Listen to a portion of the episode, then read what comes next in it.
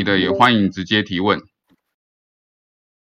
好，那我们欢迎欢迎乔碧时代。Hello，大家有听到吗？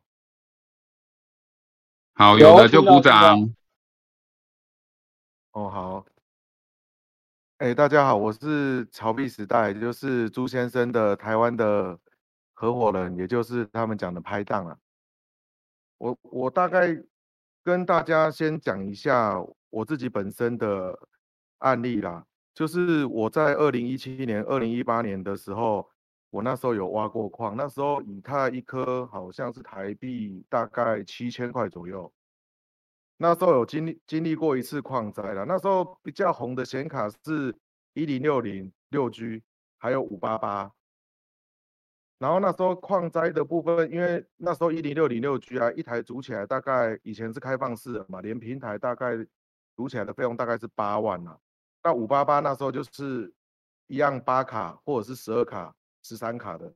一台都大概十二十三万、十四万。那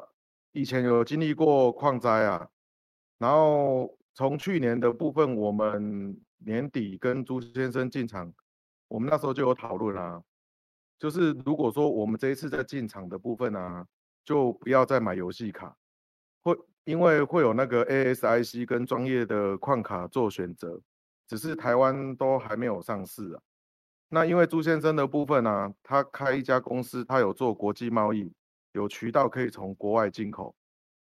那算下来的部分算力成本啊，比当时台湾的游戏卡只要七折的部分就可以拿到，然后甚至更省电。我们那时候一开始啊，从 CMP 三十 H 叉、五十 H，然后九十、一百，还有一七零，我们都有买，因为它矿卡的部分就是没有 HDMI 的输出功能啊。所以会比较省电了。那去年的游戏卡的平均的算力成本大概是五六百一 M，那我们那时候进场的部分，我们大概是用了四百出头一 M 进场，然后当当时的 ASIC 嘛，我们是进二手的 A 十七百二十 M，那时候大概三百出头就一 M 了，那。假设啊，像去年大家应该都知道三零九零的部分嘛，它最高峰的时候大概一张卡片要到九万多块，它的算力成本大概是一 M 大概是七百到七百二，那现在掉到四万多，我相信大家在群组上一些社团啊，可能还有卖到三万多的啦，还是没有人去买。那账面上的部分呢？如果说假设去年的矿工，如果他买三零九零的部分，到现在其实他的设备的产值啊，已经跌破已经一一半以上了。然后，即使现在矿灾啊，不能挖矿的部分，其实也不用卖啊。那我们为什么一开始会用矿卡的部分，就是因为主打它是低功耗。所以，按照现在的币价这么低的部分，以按照我们矿场的部分，一度电是大大概是算三块的部分，我们还是会有收益的。然后当初我们跟朱先生在讨论的时候，因为他经济会有周期嘛，就可能会有牛市啊、熊市的部分啊。那目前发生的状况，都其实在我们之前要进场的时候，都有跟朱先生讨论过了。然后还有一个观点是说，因为我们为什么不用游戏卡进场的部分是说，因为它的它前一阵子就是被人家炒到很高，算力成本都很贵。那我们用 ASIC 跟矿卡的部分是以游戏卡市价低于三成进场。那如果说真的假设我们一开始进场的金额已经少了三成，那假设是到了矿灾的情况之下，其实我们没有卖也没差了啦。那反而是说。游戏卡的部分，那很多台湾的矿矿工他们会认为说游戏卡，哦，为什么要买游戏卡？会有残值，包含我周遭的朋友也是有这种想法。可是我是觉得这种想法是需要去改变的，因为我本身之前在二零一七年的时候，我本身自己开的四间网咖，像早期啊，网咖用的显卡都是比较低阶啦，大概就是九六零 GSO 啊，一零六零啊，三 G 开始六 G 嘛。那以我自己的部分呢，二零一七年、二零一八年矿灾的时候，我自己光收这些显卡吧，我大概就收了两三百张了。那时候一张一零六零六 G 买全新的大概是九千五左右，然后后来掉到一张，行情是大概两千五到三千，可是实际成交价大概是两千块左右啊，所以我是觉得说以进场的部分呢，就是要考量一下，这是我的看法。那现在的状况大家都很清楚。哎，不好意思，不好意思，我插个嘴哈，就是那个。鲨鱼起，它今天改成十点开始卖，就是大家有兴趣可以赶快进去研究一下，顺便边听，然后看能不能先抢。因为上个礼拜基本上一出不到十分钟就没了，那这个礼拜好像因为大家都把币卖光了，所以现在看起来还有东西。好，有兴趣的人可以去看一下。好，继续。好，因为现在的情况大家也很清楚了，以目前的币价，如果说是一般的。矿工在自己家里挖矿，或者是说放在矿场委托的人的部分，以五八八整机来算呢，它一台算力是两百四十 M，它的功耗是九百瓦，月收入的部分大概是零点零九 ETH 啊，然后折合台币大概月收月收入的部分是三零六八。那如果说假设你在家里挖矿啊，因为你超过一定的用电度数，它就会累加了。那五元以上的电费支出，三四二零就是亏损一百七。那如果说以委托来讲的话，一千 W 五千块的话，委托费四千五，可能一个月的话会亏大概一千三了。我这边大概有做一下数据，可以说现在的部分。你自己没有场地，或者是改三段机架，或者是马力电的部分，其实很多人都已经开始拔电了。那现在能做的部分，就是像我们自己有申请马力电的部分呢，一度可能三块以下的。然后我们的部分就是用矿卡，还有 ASIC 啊。因为我们最近呢，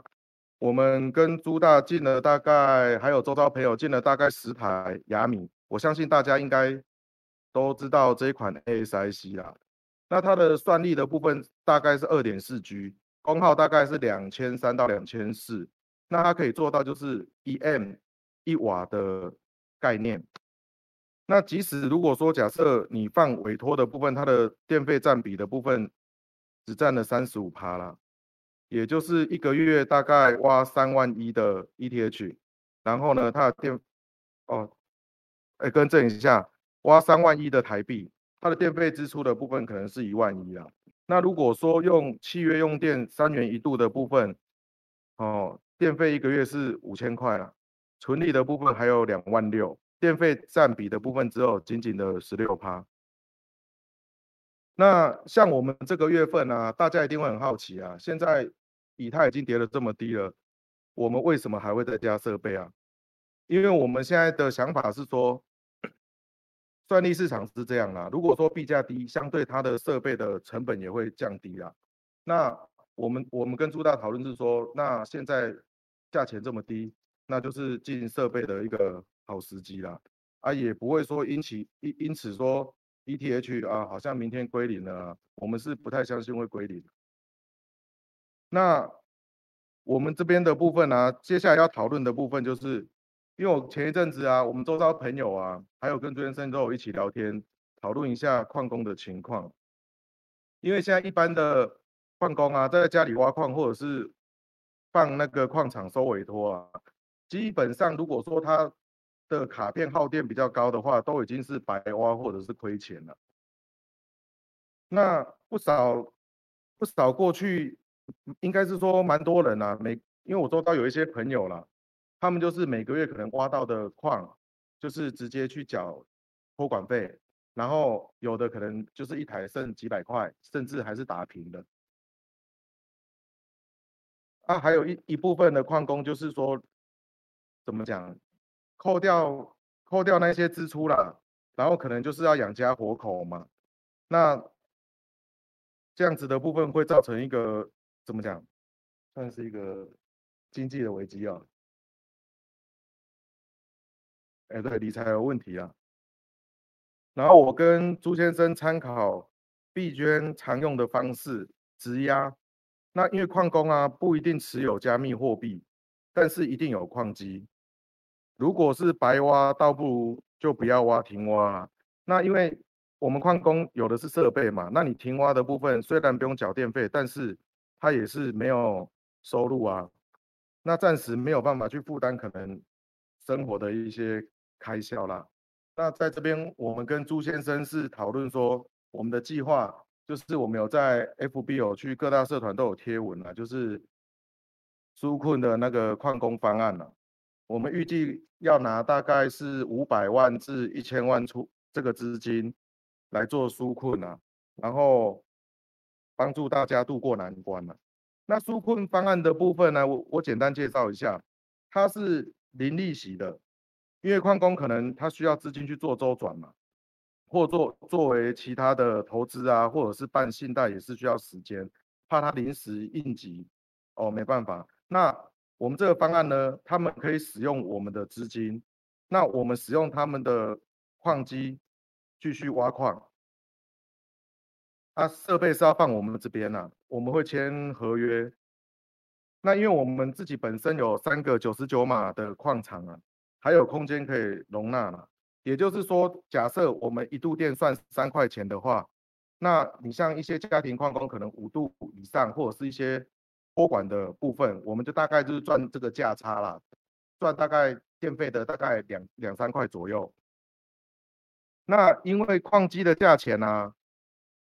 掉了一半了，从去年十二月到今年的六月了，那我们的方案就是一个。周期为半年，那半年后，如果说矿机有可能会掉五成再低，那有可能它可能币突然冲上来，然后矿机的价值也会升高嘛，所以我们给出的质押的金额啊，是不会超过现值的五成的，会有一套计算方式啊。那如果说想了解的人，可以私下找我谈谈啊。那我们的。最短的合约的部分是半年嘛？那正常你质押设备在我们这边的话，基本上要放一个月啦，因为也不可能说你设备来，我们就直接哦，可能放个周转个两天三天一个礼拜，那就直接把设备赎回去嘛。因为很很多矿工他们都是用开放式的，因为我们也要测试啊，换机箱也是比较麻烦的。对，那我们的合约内容是半年呐，那其实就很简单，如果半年内，假设你把我们就是借给你们的钱，假设假设啦，我说假设是十万块，那如果半年内可能币价有回升，或者是你周转已经打得过了，那你就把当初的金额还给我们，我们就是把设备做归还。对啊，那如果说可能超过。半年我们会先跟你联络啊，就说啊你的设备的部分，你有没有打算要赎回啊？如果说没有的话，就是没收，按照我们的合约的方式走。那这边会有一个问题啊，可能有一些矿工会认为啊，那不就是现在的半价在收购算力啊？其实我觉得这也是并非如此啊，因为矿工如果一开始就知道没有能力去偿还，那可以。选择不用来质押了，或者是直接卖掉的价钱更高了。啊，其实我们要做这样子的部分是说，因为大家都有信仰，所以才会当矿工嘛。那以现在电费挖不过的部分，或者是一个月扣掉电费只赚那个五百、一千、两千的部分，那与其你先把设备拿过来质押的部分，你先去周转嘛。那像我最近有几个朋友啊，他们拿来质押的部分，他们都是拿去买币啊。那他们的想法是说，那我把设备放在你那边做质押，我还有收入。那我把这些资金，我再来去买币。那现在大概是一千一百美元左右嘛。那如果说假设在半年内，如果涨到两千二以上的话，是不是我的币就直接翻了一倍？那那你说以现在的币价，你？要挖矿其实你要一年回本，其实是已经很难的。然后这个部分呢，这个质这个质押的方案呢，我是觉得说都有风险啊，相对我们自己有也有风险啊。那我是认为说，大家要稍微思考一下，还要对自己做的事情负责。那我跟朱大，会是怎么称呼？什么东西？呃，怎么称呼您？呃，草币时代陈先生。哦，陈先生，那我想问一下哈，就是那你可以帮大家评估一下，你觉得会有的风险会有哪些？我们就我们就把所有的好处跟缺点都跟大家讲。好处的部分是说，因为你现在币价低嘛，你挖矿可能你一台不管收你什么设备，你扣掉电费，一个月可能只赚一千两千。那有可能是币价一直跌的部分，你是不是可能就赚不到这个钱？那如果说，质押的部分好处是说，质押分两个部分了，一个部分可能我现阶段我有资金的需求，我可能现在这阵子我就要用钱，那你先来质押跟我们周转，那你周转你可能自己，比方说你可能有办信贷啊，或车贷或是房贷之类的，你可能大概要两个礼拜左右的时间，你可以去运用这笔资金去度过一些生活。那有的像好处我是认为啦。我蛮多朋友，他们都是把质押的钱直接拿去买现货啊，因为你现在假设你一台设备一个月赚个一两千块，那其实你质押的金额其实就可以去买现货，而且还可以买蛮多的。那等到如果说价钱呢，因为你挖矿你也是，你挖矿不想便宜卖设备，你也是有信仰，你也是看好以太的未来。那相对的，现在币价低的时候，把设备拿来质押去买现货，这也是一种等待，而且。你不用去付电费啊，而且也不会说有亏损的部分。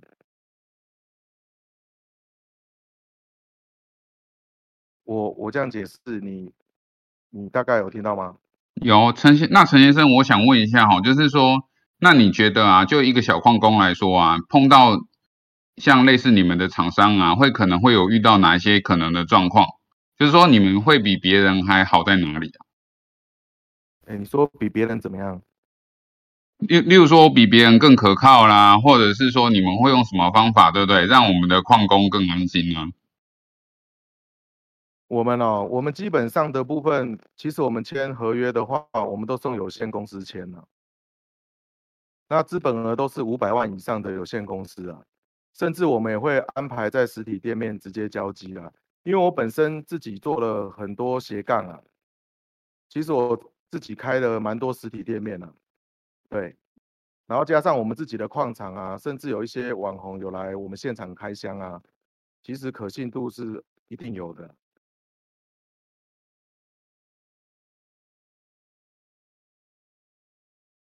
那陈先生，既然你我你有经历过就是二零一七年那一段嘛，那你可以跟我们分享一下那时候啊，就是在这种情况下。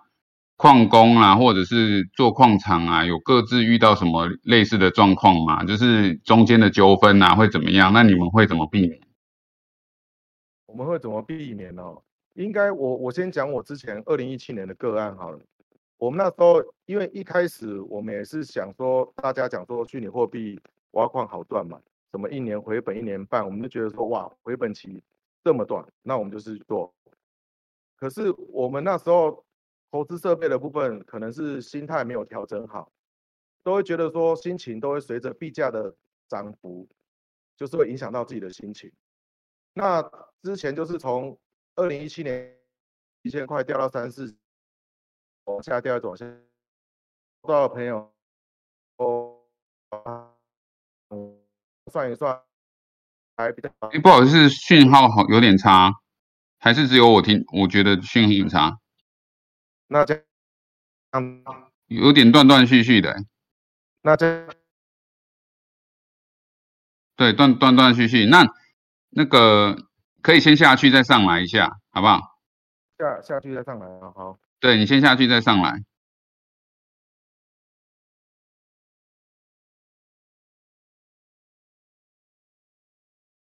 就是我的角度是这样啊，就是其实大家。会觉得说，哎，这个方案也不错，就是因为大家每个人对于财务的规划还有投资的规划是不一样的。那为什么会跟潮币时代呢？主要是因为那个朱大，其实在我们社群里面一直都还蛮有共性，而且是一个目前还都还是一个蛮不错的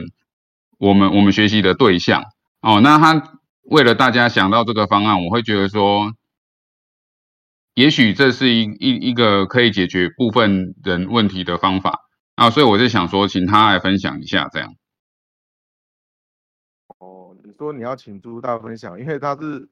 他是说他国语不好。呃，没有没有没有，不不是不好意思，我是说我那时候就请朱大，啊朱大是说他的中文可能表现没有那么好，所以才会说请陈先生这边来帮忙一下这样。对，我了解。对，那那就继续继续，你现在信号应该 OK。对，应该是说那时候就是面临就是大家小矿工嘛，然后就是全部都卖设备嘛，啊有的是刚好打平，有的是回本，有的是认赔出厂，那包含其他的矿场啊，就会发生一些事情啊，可能入不敷出嘛，然后可能设备搬一搬都是直接跑掉也是有啊，然后甚至积欠了电费嘛，因为你正常电费要等到屋主发现的话，其实到头来可能会大概一个月半到两个月的。电费啊，而导致于我们现在如果说我们要去租矿场的话，屋主会比较 care，甚至有的矿场很硬啊。你租个矿场的部分，它要电费的一个押金啊。比方说你租这一场，我不管你用几码，你先押个三五十万在我这边，因为你们的电费每个月支出是太恐怖了。因为以前新闻都有报啊，然后大概是这样的。那我这一次的部分，从去年嘛，二零二一年，去年我跟朱大有在讨论这个事情。我们今年再次进场的部分，其实我们进场的话，那时候以太大概是四千美嘛，算是很高峰啊。可是我们进场之后，价价钱的部分就上上下下，然后一直下到现在变成一一千美。其实我跟朱大的部分还蛮有信心的啦。像我看以前我的状态是，一定我会跟朱大讲说啊，我们设备卖一卖啦，差不多的啦，怎么样怎么样，少赔就是赚了。但是我们这一次是下定决心呐，我们是不卖设备了，所以我们一开始就是，我是希望啦，给各位矿工一个建议啦，我是把我跟朱大是把那个挖矿这个东西当一个事业，那我们要做一个事业体的部分，你就是成本的部分上面要去做考量，要去省钱了，你不可能说，假设我这样讲，你一百万你可以买到，假设啦，可以买到一 G 的算力。对不对？你为何要花一百二、一百三去买一局的算算力？那我们这样来回的差异的部分，是不是我们的风险相对的就降低很多？再加上说我们自己有开矿场，电费计价的方式，我我相信大家也知道，大概平均我们不要抓低了，我们抓大概三块钱。对，大概是这样。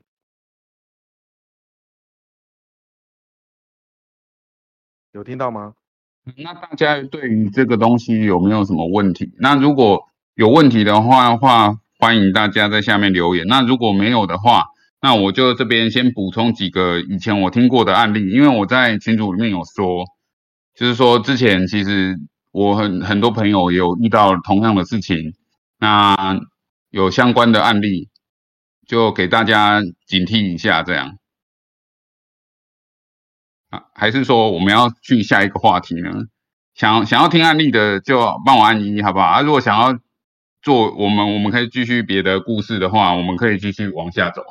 对，因为我们事情很多。对，因为我这礼拜真的有准备很多东西给大家。好，那好，大既然大家都按一，对不对？我就先跟大家讲，就是说，其实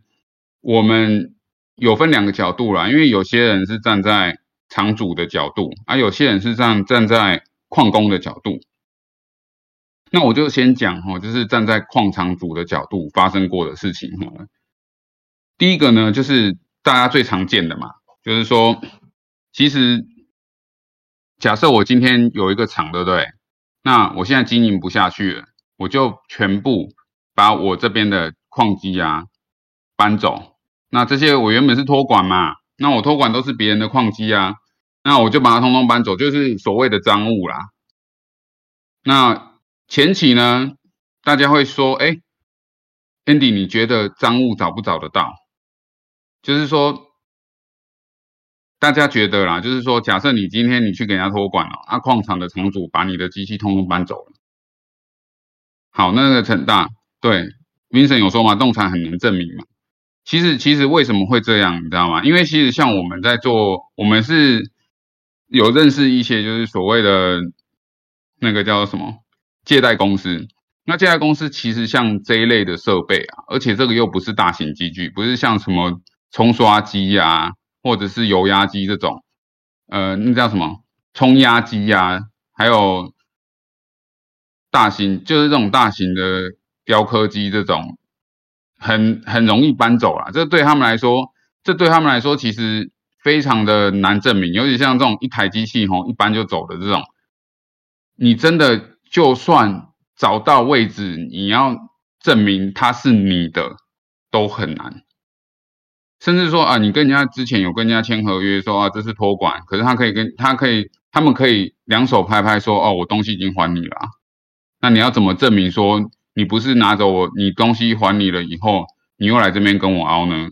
对不对？毕竟假的收据、假的什么，他们都做得出来嘛。那常常就会发生这种事哈，就是说哦，这个矿矿主呢很坏，他就是把现在托管的东西拿去给别的别人地方放，或者是直接拿走。哦，这是第一件，这是最常发生的事情啊。那这时候朱大他们就会有一个风险，就是说他们可能拿到的是赃物啊，他们自己不清楚。那那我相信就是朱大这边应该也，朱大和那个陈先生应该也蛮有经验的，就是可能要尽量避免这种事情发生，因为毕竟大家都不想，大家只是想要挖矿，想要做区块链里面一块，不想要卷入这种是是非非啊。那还有几个比较有趣的哈，就是说。对于厂厂长来说啊，就是开矿场的人来说，也会怕，你会怕说遇到什么状况呢？哦，那个我我这边也非常欢迎朱大汉陈陈大哥哈，就是你们把你就是那个曹币的陈大哦，你们如果有什么要补充的，直接打在下面没关系，就是让大家看。那我再把第二个状况跟大家讲，有的那个矿工啊，真他妈是很聪明的，你知道为什么吗？就是我一个朋友以前也做同样的事情，就他发现呢，诶，为什么啊？那个币呀，就算力看起来很多，可是为什么种子那么少？因为呢，那个把机器给他的矿工呢，其实是有后门，有办法进去他的进去他的设备的，所以呢，他就远端呢，每天哦，也不是每天呐，就偶尔偷偷的就偷偷去改他的钱包。因为他们他们当时的设定，他们不是说他们的设定不是说进去以后整个封面呢重新关系统，不是，他是直接把钱包改掉，就拿去跑了。所以呢，他们有办法就是偷偷的远端把机器呢改了钱包以后，就是更好，也现因为他们的成本趋近于零了。所以这个我要请厂长们要小心一点哈，就是你你的矿工。跟你合作的矿工如果很聪明的话，哦，你还是要小心，你也会发生这种事情。那第三呢，之前还有发生过一件事情，就是说很多的矿场厂主啊，其实不是这样做，因为其实像我自己本身也有矿场了，那我认识我们这边矿场的朋友也很多。那其实关于朱大这个方案，我们。有一些犹豫，就是因为以前的方案其实还有一种，就是他他呃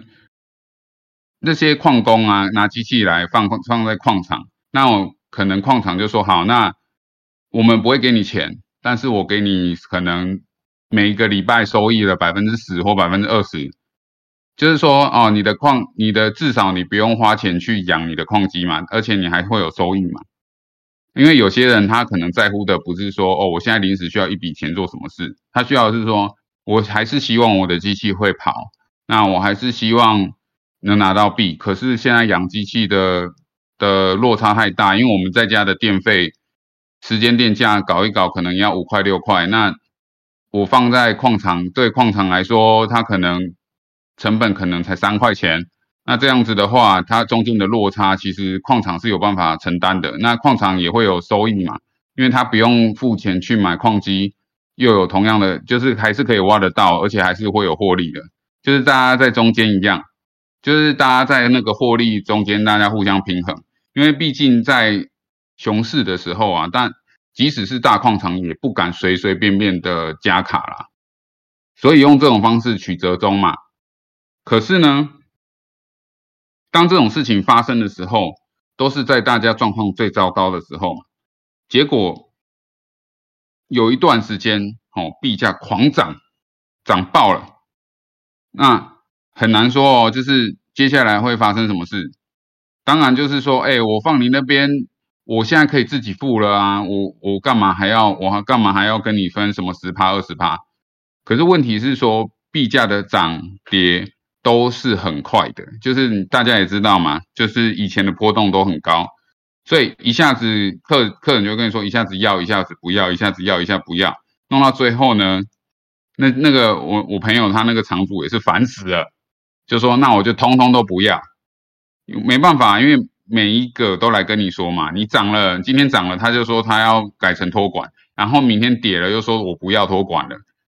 哦，这件事情会增加很多的成本呐。再来还有一个就是，如果跌跌跌跌跌跌到最后怎么办？对不对？就是跌到很低，那大家景气低迷，哦，就是那个借借机器的人，就是借就是我收机器的矿场，发现哎，我即使百分之八十是我拿我给你我自己拿，可是二十趴给原本的呃持有者，还是养不起这个电费啊，那怎么办？哦，那到时候又要跟人家谈吗？可是你要知道说币价跌下去的时候要谈就是一整票啊，因为你收的人很多嘛。哦，那再来第三个故事，就是呃，我一个朋友哈，就是他跟假设他是 A 先生，那他跟他跟一个 B 先生哦合作做一个矿场，结果呢？A 先生呢，他就偷偷的哦，都接了黑色的电哦，大家知道是什么意思？就是那个电呢，电费极低哦。有一天，呃，被抓到了，台电觉得你们用这个电啊是有问题的，所以决定把他的厂给封住了。结果封完了以后啊，发现了 B 先生。就是 A 先生，因为那时候封封完，这是一个 A、B 先生的厂嘛。可是做这件坏事情的是 A 先生嘛。那 A 先生的他们这个 A、B 厂呢被封住了以后，发现呢 A 先生这个厂欠了我们台电呢，哦两千万。当然大家都知道哦，你只要偷电这件事情被抓到，哦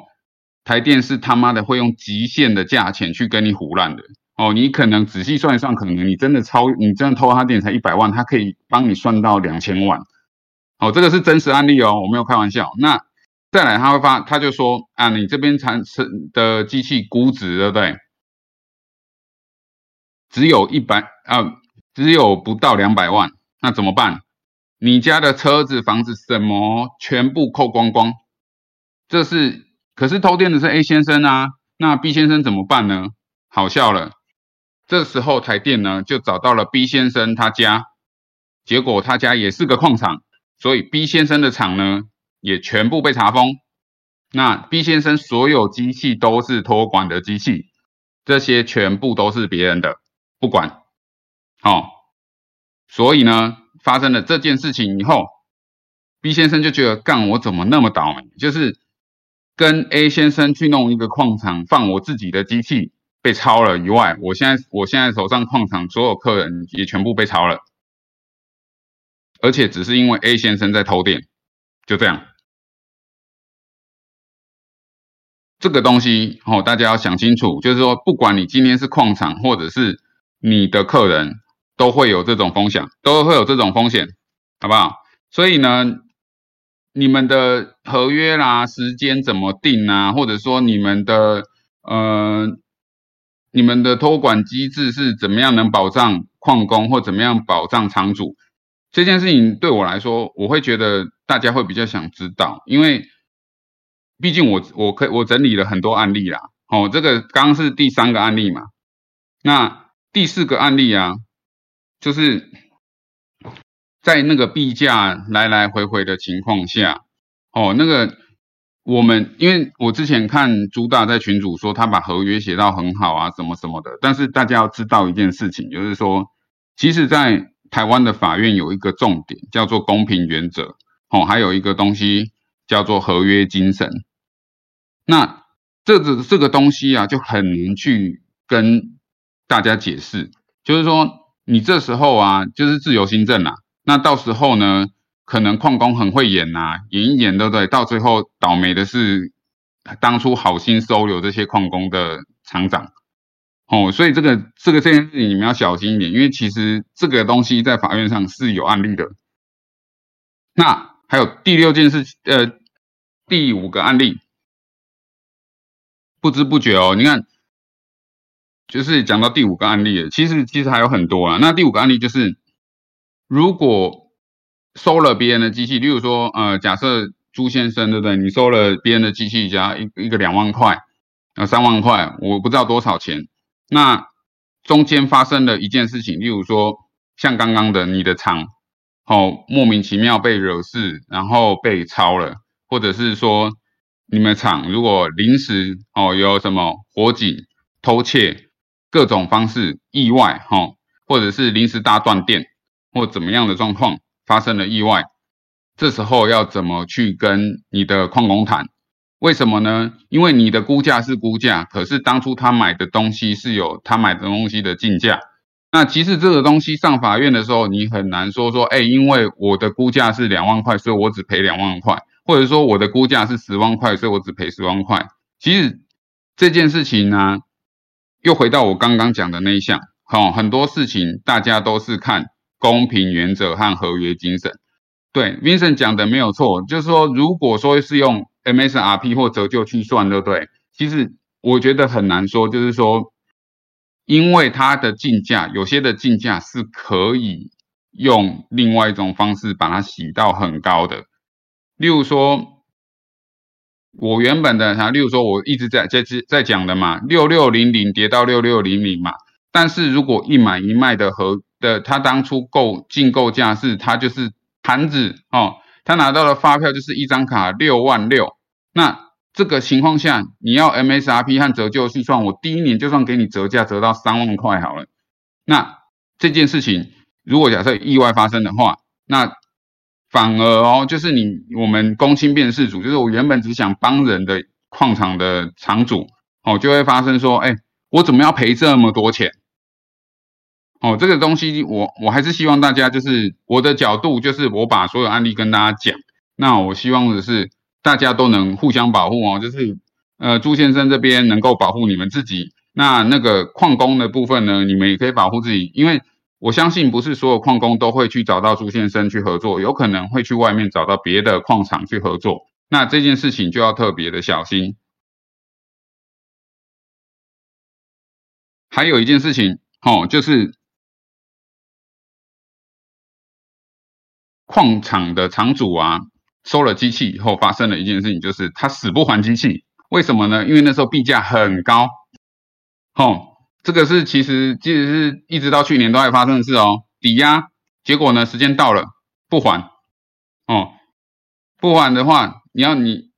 说真的啦，就是没有权没有势的人是怎么去跟这些有钱有势的人拼？不可能的啦，他就是到最后对不对？等到等到你真的哦要请警察来，还是要搞什么鬼的时候，他才还你嘛。那接下来三个月过去了，哦，那币价最高点的那三个月呢，他。免费让他们继续挖，所以呢，你要你要小心，就是有些有些的厂主其实也很坏，他也会想尽办法占尽所有好处，好，所以这个对小矿工来说也要小心，好，也是会有发生这种事哦。那再来呢，还有一个事情就是说，厂主假借名义，哈，就是说，哎，因为市况不好，其实。你就假设假设，例如说，我们矿场跟跟 Andy 好了哈，签了半年的合约，说哦半年以后机器还你，结果半年了以后啊，他说哎，我们的厂被抄了，因为我们偷电脑怎么样怎么样，所以现在打官司。哦，那不过所有权都是你的，没关系，你等我们把这件事情处理完，然后我们我们花钱去把它赎回来，那你就再等我们半年。哦，就半年过去了，哎，发现这个人跑路了，哦，或者是说他赎回来的东西啊，你原本呢是一张一台。六六零零八卡机，你赎回来居然变成一台 ASIC 的 L 三三 L 三正或者是 S 九 I，吼，还是有这种事情发生哦，超级奇怪的。但是这就是现实，所以我已经我大概整理过这些案例以后啊，我希望就是大家能够想一想哈，要怎么做是最好，因为我们不怕不怕坏坏的矿场或矿工，因为大家都有可能变很坏。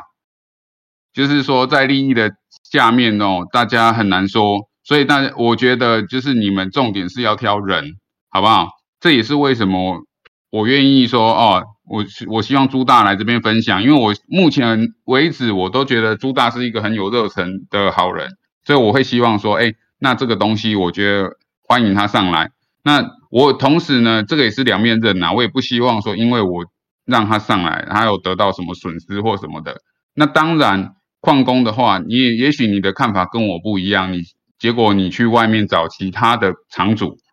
那我也希望你能记得说，我今天跟你们讲的这些，那你们可以用某些方式去尽量规避掉你们的风险。好，我的补充就到这边结束。那那个刚刚陈老大好像说他有兴趣也要分享一下，所以我们要不要请陈老大上来也一起分享一下他的案例，好不好？好，哎，大家听得到吗？听得到的话，帮我按一个一好吗？拜托拜托，可以听得到吗？好，听得到那就好。OK，我我稍微想要补充一下哈，就是呃，我知道朱先生，我没有见过他，但是我从侧边的这些观察跟跟他发的一些文，我蛮相信他是一个很正派的人，所以我觉得朱先生。可能会受到的伤害的机会会比 会比任何人都还多啊！那这一个朱先生这一个纾困方案，我觉得对矿工来讲是真的是一个很好的一个方案，因为今天如果你的矿机它不会带来带给你任何的利益，你可以马上套现出来，把设备放在朱先生那边，不管他赔或赚，跟你没有关系，因为你的。你的 这个这个资金已经拿回来一部分，你可以拿去做运用。那当然，朱先生他就是赔赚是他自己要去衡量啊。如果赚钱，那他就付得了电费，那我们很恭喜他。如果不能的话，那朱先生很倒霉。朱先生他来台湾开矿场，他是使用这个台湾这个移民政策。这种移民政策必须第一个，他要是良民，他不能有犯罪记录，所以他全部的这些规范呢，都要合乎我们中华民国的法规啊。那从做账到任何的包呃安全啊、消防啊、保险，我们都可以乱来啊。但是朱先生不能，因为他一乱来的话，他这个身份证还没。这个都会影响到他未来在台湾待的这个这个时间还有他的身份，甚至他的投资者，因为他的投资者可能都还没有得到台湾的这个公民的这个权利啊，所以我是相信朱先生做事的方法会是比较正派，然后会保护到矿工，意思就是说遇到乱七八糟矿主的这种几率啊。我个人认为是极微乎其微啊，虽然我没有见过他，所以我才会担心说，对，他遇到 OK 啊，他会呃遇到 OK 他会比较倒霉，因为我我你你可能如果在 Line 上面有看到聊天的话，我大部分都会说你不要相信台湾的司法，因为台湾 OK 太多了，但是对于现在市况很差，所以 OK 会很多，对，但是对于矿工来讲的话。我觉得这是很好的一个方案，因为今天如果放在其他的矿场，你每一个月还要赔钱的话，那我干脆先把现金拿出来，然后把设备放在朱先生那边，让他去烦恼到底设备会不会赚钱。而且我个人是几乎是帮他背书，说他的为人跟他的矿场不会有问题，因为我人看的也蛮多的，所以我蛮相信他的。他的空间我也很认定，也很认可，因为他。本业是做室内设计跟空间规划，所以他对这一个空间的环境跟排热，他目前在台湾的矿场看起来，我是还没有看到比他做的更好的。所以这个机会，如果大家想要把设备放在他那边的话，我是真心觉得，我不觉得他的空位会太多，而且他的资金目前我知道是五百万来做这样的事，意思就是说。其实没有什么，没有太多的机会啊。所以，如果你们觉得机会好，真的要抓着，抓着这个机会去询问一下，跟跟这个潮币时代聊一下，然后看这个方案，因为他们的空间不多，他们的资金也并没有你我想象的那么多，所以抓好这个机会。好，那我已经补充完毕，那接然后接回给 Andy 主持人。哎，那个刚刚 Jack 大好像也要补充什么，我们请 Jack 大上来好不好？嗯，我的部分其实还好了，我的话可以讲也可以不讲，就看大家要不要听啊。我是觉得说，你都上来了就讲吧。对，我觉得既然都已经讲到这个份上，然后因为朱大我一直跟他有交流，然后他前他们发这个贴文之后，朱大有问我说我的意见啊。但因为我的立场，其实我也没有偏朱大，或者我也没有偏矿工，我我是站在一个比较中立的角度，我是跟朱大说好，你要发这个东西可以，但是呢，你要留意到，呃，像 Andy 刚才讲的，可能会有很多的纠纷。就是说，呃，你一定合约要签清楚，然后，呃，就是还有像刚刚，呃，陈大或者朱，呃，或是那个什么 Andy 讲的，好，你这个 OK 很多，那你要你要不要去筛选一下客户？就是不要说到时候，反而你你你这个方案，当然，呃，对矿工来讲，它是有呃有好处的，就是他现在矿机他放在那边，他没办法赚钱，然后他的矿机他也不舍舍不得卖掉，然后你去呃放给其他人，押给其他当铺，或是押给其他的银行，嗯，他不认定你这个资产。所以他们的这个方案是好的，出发点是好的，然后但但是这个大家都一定要考虑到，你在人在就是有一句话说什么“人在江湖飘”，人在江湖飘，就是包括我现在我做的一些商业行为啊，或者说我在做的这像区块玩，我们的社团多多少少我们会有这些商业上的利益往来。那你只要一扯到利益，一一一到江湖里面，那你就很有可能会有纠纷。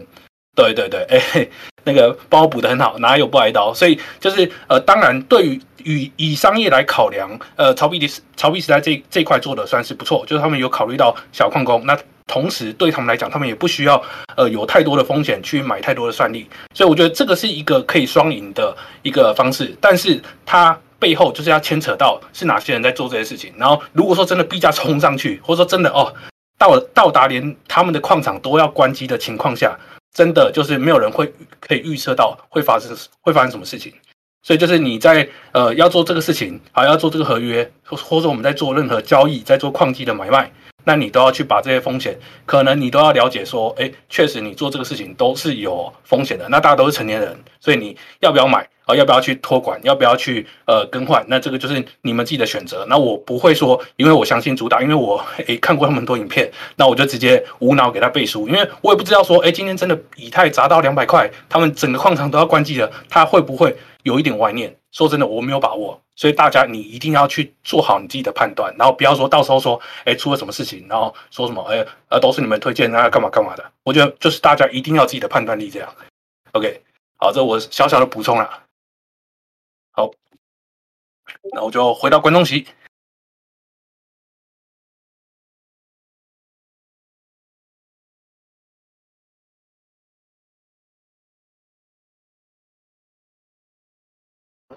好，那个关于这个啊，就是感谢大家的补充吼。那那个陈先生，你还在线上？那你关于刚刚这些，你有没有什么想补充的呢？喂，有听到吗？夜市，其实补充这个点就是出发点就是我们有跟朱先生讨论过了。那当然就是给各位矿工就是一个方便。那当然合约的内容我们也会注明很清楚，就包含在这一大的社团发文嘛。那我自己的粉丝团还有我个人的 FB，有空也可以去查一下，我都是用真实的的人名，里面也都是有一些动态，不是什么一些买卖的账号，奇奇怪怪的。那为什么我们会这样子做？就是因为有跟朱大讨论过，像我们发文大概第一天的时候。大概矿工有一百多位私讯我们，可是就像说刚才 Andy 啊，还有其他的也有讲到一个问题，就是说我们也会先过滤，那也有一些奇奇怪怪的啊，甚至阿里阿扎，甚至就是改水冷改的乱七八糟的啊。我们如果说这个方案跟矿工讨论过之后，我通常的做法是，如果他有兴趣，那我会跟他电话先沟通，我先了解一下他。到底是资金是怎么用途？我会跟他讲清楚游戏规则，这样子。然后如果说他认同我们的做法，那我可能跟他通话，了解这个人，如果是 OK 的，我才会跟他约面谈收设备这样子。啊，我我还是希望就是我反正我们区块湾是一个很棒的平台啦，就是我希望来的人。哦，或者是我们这边朱大和草币时代都能够有一个圆满的商业过商业过程啊。应该是说，其实这种东西就可能是矿场主有他担心的点，然后矿工也有他担心的点，因为这个点有时候就是建立在说大家对于以太还是有所谓的信仰。那在现在这个价钱，你你去把设备卖掉。就直接都认赔出场了，你没有翻身的机会了。那周遭的朋友，包含我们 Po 文这一两天啊，其实我们收的设备应该算质押的设备啦，借出去的钱已经超过一百万了。那他们这一些矿工们，他们都跟我们讲了，他们是要使用我们给他质押的金额来去买现货。那买现货的部分呢，因为大家都看好嘛，那如果说可能，我们讲可能呐。如果说可能涨到两倍的价钱以上，那是不是钱套现出来又可以赎回设备，自己又有利润，而比自己现在可能自己持持续去插电去挖矿的效益来得更高啦？这种东西就是矿工们自己要做一个考量。